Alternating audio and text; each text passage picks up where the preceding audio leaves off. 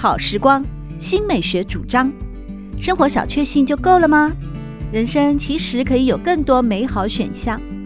文学奖得主、专栏作家、资深媒体人朱国珍在《真正好时光》节目里与您分享美好生活。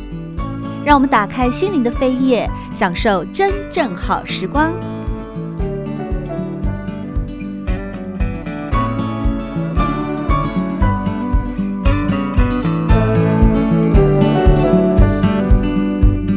听众朋友们好，欢迎来到真正好时光，我是朱国珍。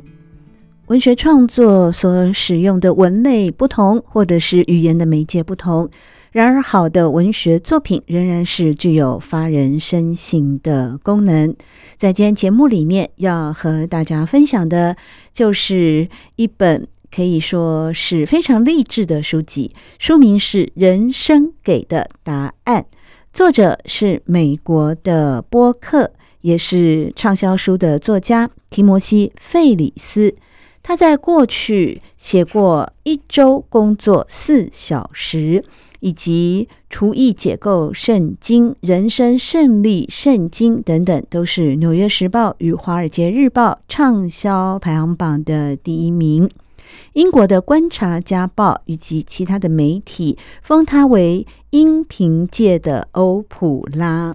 他的播客节目《提摩西·费里斯秀》下载量已经超过了四亿，连续三年都是 iTunes 的最佳节目。在今天和大家分享人生给的答案，其实是提摩西·费里斯去采访了。近百位甚至上千位的名人，而这个采访也并不是他亲自面对面，像是新闻记者或者是编辑的这种深度报道，而是透过了电邮去邀请这些世界级的名人分享他们的人生故事。这个过程是如何进行的呢？在今天的节目里面，就来和大家分享。节目一开始，我们先收听一段好听的音乐。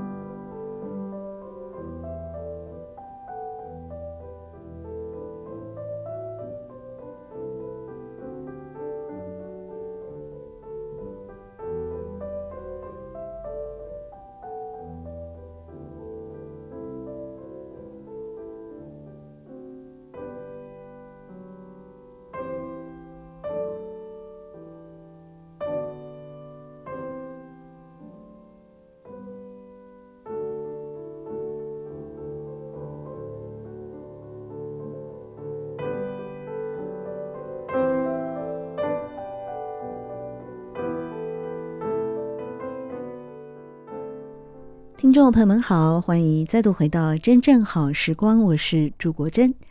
人生的答案，作者是美国的知名播客，也是企业家以及畅销书的作者提摩西·费里斯。即便像他这样子，好像已经集荣华富贵于一身的人，对他来说呢，到了四十岁这一年，仍然遇到了生命的瓶颈。当时他的第一本书也是畅销书的《一周工作四小时》出版满十周年了，但是他许多身边的好朋友相继的去世了，而他自己站在讲台上呢，还在分享大学时候差点自杀的经历。对提摩西·费里斯而言呢，他好像也没有去认真规划过自己的人生到底会到什么时候。对他来说，大学毕业、青年危机、中年危机、孩子离家、年满退休，遇到的许多人生的岔路，脑海中总会有许多的问题也跟着一一的浮现。比方说，我的目标究竟是我真正想要的，还是我以为我应该想要的？我因为计划太少或是计划太多而错失掉人生中的多少事呢？如何对自己好一点呢？许许多多关于人生的一切问题，让他在某一天早晨把想到的问题都写下来，期望能够多一丝的明朗。然而，没想到，即便将问题做了记录，仍然是感觉到排山倒海的焦虑。问题的清单只会让他自己更不知所措。于是呢，他不断的思考，最后问了自己一个。问题，那就是如果这件事很简单，它会变得不同吗？这件事可以是任何一件事，而很简单也可以有各种的定义。也因此，他更进一步的想：如果他找一群人生的大师来帮助呢？更明确的说，就是。提摩西·费里斯如果向一百多位的杰出人士请教那些他渴望解答的问题，或者是用什么样的方法可以让这些人生杰出的人士呢指引前进的方向，这样行得通吗？于是他开始呢就设定了计划，他想到来。拟定了十一个问题，给一些世界上最成功、最多才多艺、最有名的人。哇，这个提摩斯·费里斯呢，实在是很勇敢哦，果然是勇于呢在众人面前来表达理念的播客。于是呢，他就收集到了这些名人的电邮，开始写信了。他说。如果您对我的想法感兴趣的话，欢迎挑出自己最喜欢的三到五个问题来作答，超过五个也没关系。而他提问的是哪十一个问题呢？这个问题当中的第一个问题就是最常送人当礼物的书是哪些呢？为什么？或是影响最深的一到三本书是哪些呢？第二个问题是，过去半年或近期的记忆中，有哪一笔是一百元美元以下的花费，也就是相当于台币三千元以下的花费，对生活带来最多正面的影响？第三个问题，有没有任何失败经验，或是看起来是失败的经验，成为后来成功的垫脚石？以及有没有最喜欢的失败呢？第四个问题：如果可以在任何地点放置一个巨型的广告看板，内容不限哦，你想在上面放什么？为什么？那可以是几个字，也可以是一段文字，或者是一些座右铭。然而，当他发送了这些信件之后呢，其实刚开始的时候是没有人回信的，或者是说给了他一封简短仓促的回复。不过，随着时间的一步一步的推进，到最后呢，收发了数千封的电子邮件，还有数千则的 Twitter 的讯息，以及上百通的电话之后呢，终于完成了这一本人生的答案。其实，在人生的答案里面，收集到的都是名人的经验谈，例如。新锐电影导演苏曼查艾洛尼，或者是宝莱坞的巨星丽查查达，以及 PayPal 的共同创办人马克斯列夫琴，或者是王牌产品的经理人维若妮卡贝尔蒙特，或是举重世界冠军杰西格雷格雷克等等呢，他们。针对了提摩西·费里斯的提问呢，做出了人生经验的分享，而最终成就了上下两册的人生给的答案。你的挣扎，他们都经历过。世界最强，当你最坚强的后盾。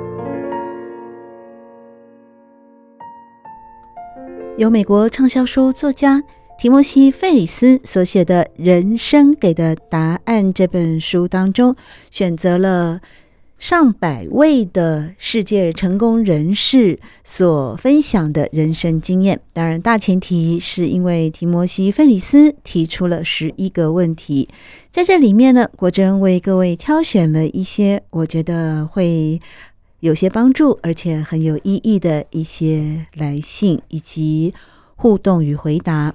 例如，曼德勒娱乐集团的董事长彼得·古博。彼得·古博呢，曾经担任索尼影业董事长兼执行长，而且他亲身制作或监制五部入围奥斯卡最佳影片的电影，像是《雨人》、《紫色姐妹花》。午夜快车、蝙蝠侠、闪舞等等哦，也都是卖座的电影。同时，彼得·古柏也是金州勇士队的共同拥有者与执行董座。勇士队是在二零一五年以及二零一七得到了 NBA 美国职篮总冠军。同时，彼得·古柏也是洛杉矶道奇队的老板，而他本身也是知名作家哦。例如，《纽约时报》的畅销书榜首《会说才会赢》也是彼得·古柏的作品。被提问到有没有任何失败或是失败的经验，成为后来成功的垫脚石，彼得·古柏和大家分享了，在一九七零年代，当时年纪很轻的他在哥伦比亚影业担任经理，而公司正试图迎战录影带所带来的冲击。在当时呢，录影带的出现对于电影制作人以及发行公司都造成了威胁，或者说是新的挑战。但是彼得·古柏呢，却提出了不同的看法。他认为录影带的出现能够让电影以新的方式来触及观众，大家可以依照自己的行程来决定何时观看内容，对于电影产业或是观众都是好的。但是公司主管没有看到电影不同的可能性，最终他们看到录影带的价值时，才知道挖到的不是定时炸弹，而是宝藏。之后有人开始挑战了电影公司的发行权，希望收购电影资料库，许多公司就开始卖出发行权，想要大赚一笔。但是彼得·古柏强烈的要求公司不要赚那个钱。不要让那些人建立新的价值模式。我们应该利用自己拥有的内容，自己踏足这个新兴产业。然而，公司最后选择了眼前的钞票，放弃了后来可能成为金鸡母的事业。彼得·古柏他说：“永远无法忘记自己没有办法去说服那些老板，没有办法让那些大老板们了解眼前的利益并非长久之计。”讽刺的是，二十多年之后呢，作为索尼的影业执行长，他收购了哥伦比亚影业，花了大笔的费用买回电影资料库以及发行权。他认为，握有电影资料以及发行权，才是维持公司及品牌生机的关键。如果说可以在任何地点放置广告看板的话，这位娱乐集团企业的董事长彼得·古柏，他会放三个看板，分别写着：“别让恐惧盖过好奇带来的喜悦，因为恐惧只是似是而非的存在。”第二个看板会写着：“大部分我们焦虑的事都不会发生，所以清空那些念头吧，别让焦虑在脑中白吃白住。”第三个看板会这样写：态度比才能更重要。态度是软实力，但通常在关键时刻，态度的影响更大。最后，他也回答了对于即将进入社会、聪明有抱负的大学生有什么建议呢？彼得·古柏说：“以前到现在，商业已经有了新的变化。”年轻人应该以不同的方式看待职涯金字塔，把重点放在你现在所处的位置，也就是职涯开端，把未来视为不断扩张的机会，透过在金字塔上横向移动，探索各种机会，不断重新发现自己，让自己的世界越来越广阔，并且把握每一天。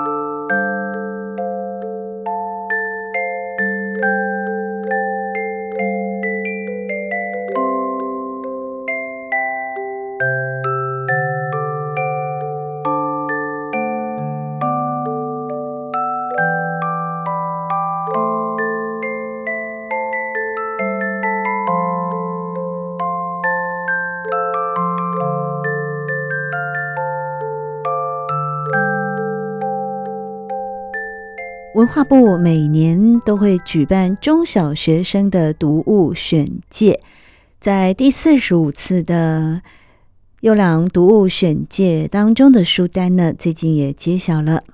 旅读杂志入选了儿童及青少年最佳杂志类的读物，这是一本旅游杂志啊，其实提供的是许多旅游的相关资讯。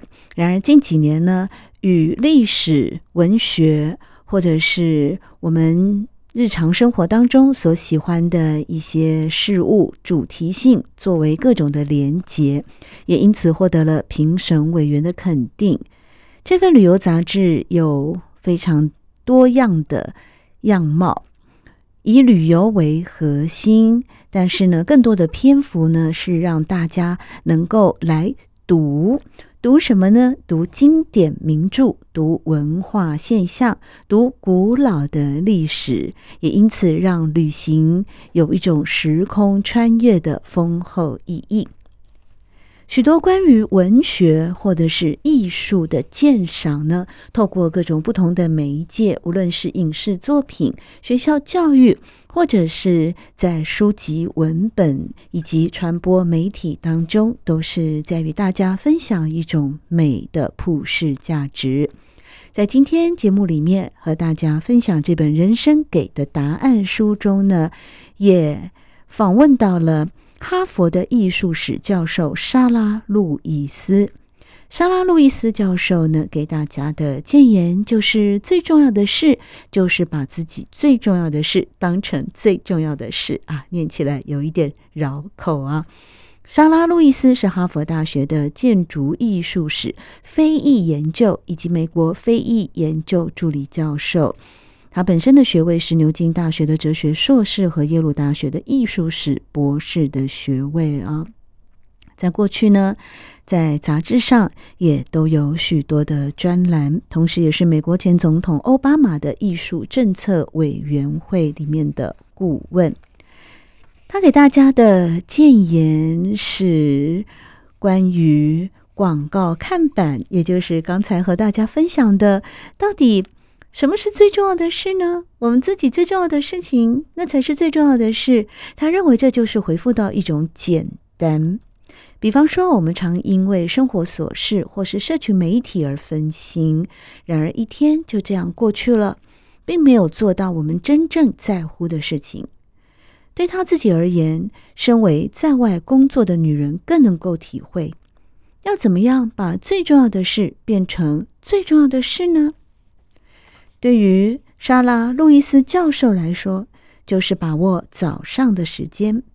可能别人有别的方法，但是他发现，如果把每天最重要的事情安排在早上，就可以帮助他在一天中为这件事情留下更多的时间。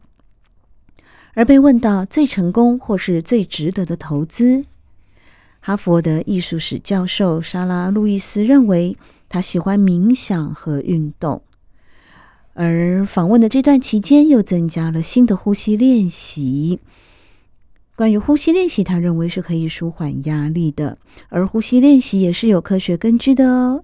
因为呢，在吸气的时候啊，会检测到情绪反应和二氧化碳的耐受度，并且以此设计一个属于个人专属的鼻腔呼吸暂停练习。那这种练习可以活化副交感神经，使得我们血管舒张，能够吸入更多的一氧化氮。呼吸练习之后呢，他会冥想大概十五到二十分钟，而每天早上做完整套的练习，大概会花上三十五分钟左右。对于这位哈佛的艺术史教授而言呢，即便他是学社会科学的哦，也就是我们所谓的文史。这方面的学者，但他也是会找到许多对于自己特别有帮助的一些方法。而过去的失败经验呢，对他而言，大部分都是与他人的先入为主的观念有关，因为莎拉·路易斯是有色人种的女性。她靠思考、教书和写作为生，但是一般人通常都会在不了解她的情况以及前提之下，就低估了她的能力。也就是说呢，别人一般会预期这位有色人种的女性失败的频率，比她真正失败的频率会多上很多很多。但是对莎拉·路易斯而言，她很感谢这些偏见。也因此，他写过了一本书，叫做《崛起》，同时在 TED 发表过相关的演讲。因为他深信，失败或是被低估，都能够成为我们打破常规、追求创新的力量。举例来说，金恩博士在学校的表现良好，但是成绩最差的科目就是公开演说，甚至连拿了两次 C，但是后来成为了。演说专家，例子太多了，说不完。这些呢，莎拉·路易斯都写成书了。而最接近成功的失败经验，往往是最有影响力的，因为我们能在过程中获得强大的动力。他说，他不太用“失败”这个字。因为当我们真的从经验中有所学习时，就不再会用失败来形容这个经验，而会用成长，或至少我们都希望自己有成长。